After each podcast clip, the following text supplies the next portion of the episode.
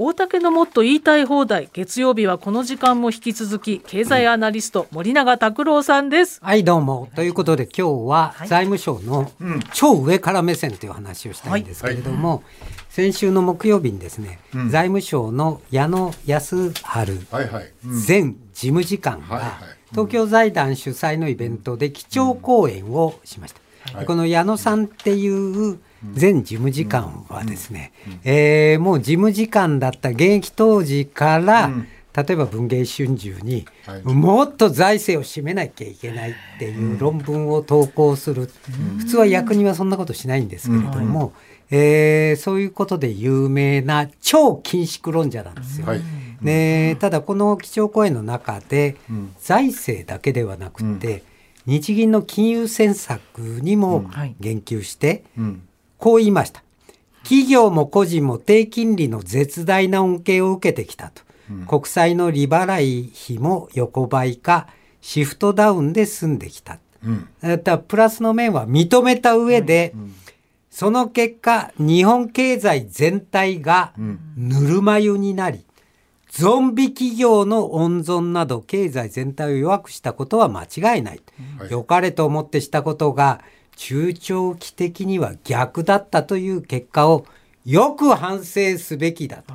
ものすごい反省ですね、それは。要するに、このゾンビ企業って言われてるのはあんまり儲かってない企業っていうのは、えー国の景気対策で救うんではなくって、はい潰しちゃえばよかったんだよっていうことを言ったわけです。でこのゾンビ企業はい、ならこの今ねはい世の中は二極化してるんです企業が。はい。はい。もうバンバン儲かって、利益も過去最高益、えー賃上げも 5%10% するっていうような勝ち組と、それから賃金上げてあげたくっても、うーしその原資がないから、はい。上げようがないっはい。て苦しんでいる中小零細企業、はい。はい。はいこれ2つに分かれてるんですね。はい。でこのそういう儲かってないところをどうすべきか、で実はあの経済学の分野ではですね、えー100年近く前に世界恐慌っていうのが起こったんです。はい。はい。でそこでその論戦が戦わされて、まあ、2つの考え方が生まれました。はい。えー一人はあージョセフ・シュンペーターっていう人がいるんですけど、この人は生産主義、ん。創造的破壊っていうのを唱えたんです。うん。うん。要するに生産性の低い衰退企業は市場から退出させろと、でその人たちが抱えていたお店だとか従業員がより生産性の高いところに移れば経済は活性化する。はい。はい。うん。一方アービング・フィッシャーっていう人は、んデフレ期っていうのは、本来であれば生き残っていける企業も、おー経営に苦しむと景気が悪い時は、うん弱い。企業は苦しくなるん。だと、でそこでその潰しちゃうと、えー生き返らないと、だからまずやらなきゃいけないのは景気全体を良くするんリフレ政策を取るべきだ、でなるほど。こういまだにその論争が続いているんですけれども、私はこのフィッシャーが言った、まず景気を良くするっていうのを優先すべきだっていう方が正しいと思うんです。で例えばねもっと引きな例で言うと、まあここでいう負け組っていうのは、商店街なんか行ったら、はい。もう負け組ばっかりなんです。八百屋さん、はい。肉屋さん、はい。食堂、銭湯、全部ボロ儲けしてるとこなん。か一軒もないわけですよ。小売業者。ええ、でこれもうちょっと具体的に言うと例えば観光地とかでね、ラーメン一杯3,000円とか取ってる店、儲かってます。はい。じゃあ普通の住宅街でラーメン一杯3,000円ですか、消費者はついてこれますか？っていう話なんです。はいはい。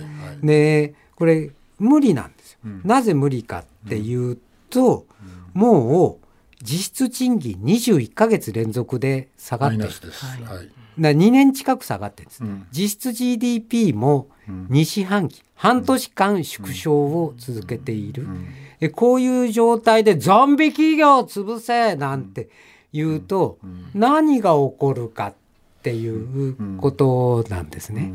で私はあのこの創造的破壊の理論が嫌いなのは、うん。じゃあそういうその商店街の店とか片っ端から潰して、じゃあラーメン屋の大将がですよ、はい。えー自分のお店を失って、生産性の高い IT 技術者になれますか、人工知能の開発者になれますか、うん。なれるわけないじゃん。ですね。はい。でこれ現実問題として、うん。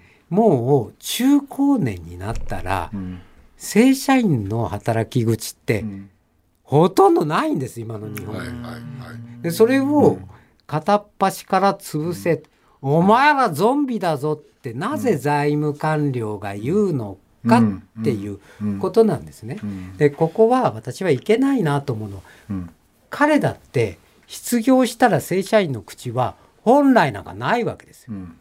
ところがこの財務省の本省でキャリア採用されて、はい。エリート街道を邁進していくとですね、別にそんな弱いやつ死んでしまえなんて言っても、自分の暮らしだけはしっかり天下り先が支えてくれるので、だからななんていうのかな庶民の痛みなんかわからないわけです。だからさっきの、うんお札新しいのにしたら、その食堂だとか、え立ち食いそば屋だとか、うん。みんな大変なことになるぞ、タバコ屋さんだって大変なんですよ、ね